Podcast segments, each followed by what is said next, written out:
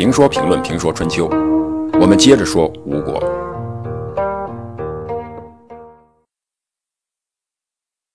勾践平定了吴国以后，吴国的资源就成为越国的资源。吴国搭台，越国唱戏。夫差在中原建立的霸权被被勾践继承，于是勾践北渡淮河，在徐州与齐晋诸侯会合，向周王室进献贡品。周元王派人赏赐祭祀用的酒肉祭品给勾践，称他为伯。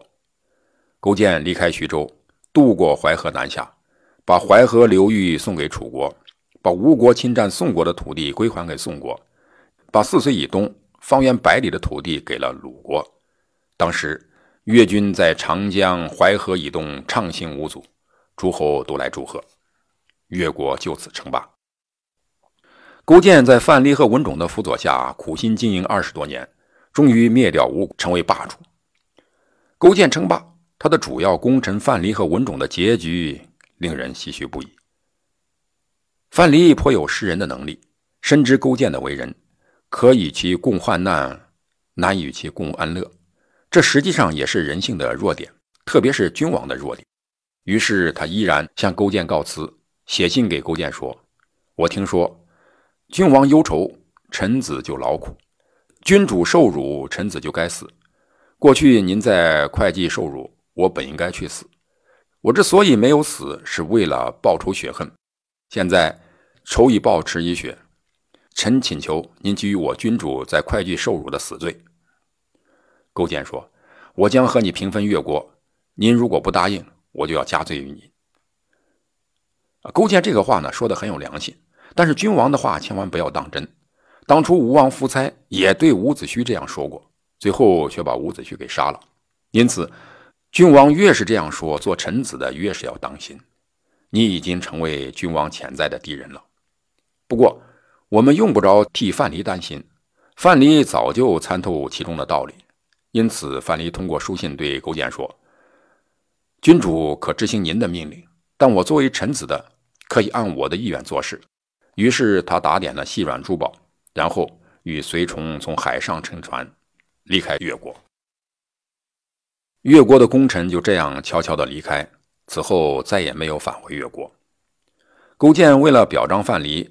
就把会稽山封为他的封邑。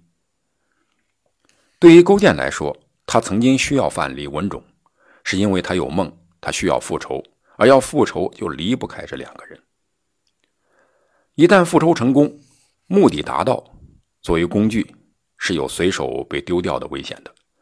因此，范蠡是明智的，看透了勾践，也参透了人生，所以范蠡在帮助越王勾践成功之后，选择。离开越国，在离开越国以后，范蠡又写信给好朋友文种说：“飞鸟尽，良弓藏；狡兔死，走狗烹。越王为人常经鸟园，可与共患难，不可与共乐。子何不去？”那意思是说，飞鸟射杀完了，好的弓箭就会被收起来；狡猾的兔子被捕捉完了，猎狗就会被杀被煮。越王长得长脖子尖嘴。这种人为人阴险，工于心计，可以与他共患难，而不能与他共享乐。您为什么不赶快离开呢？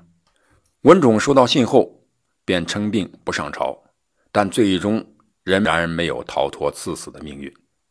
有人进谗言说文种要造反作乱，勾践听信了谗言，赐给文种一把名剑，说：“当初你给我出了七条对付吴国的策略。”我只用了三条，就打败了吴国，剩下四条在你那里，你用这四条去地下为寡人的先王打败吴王的先王吧。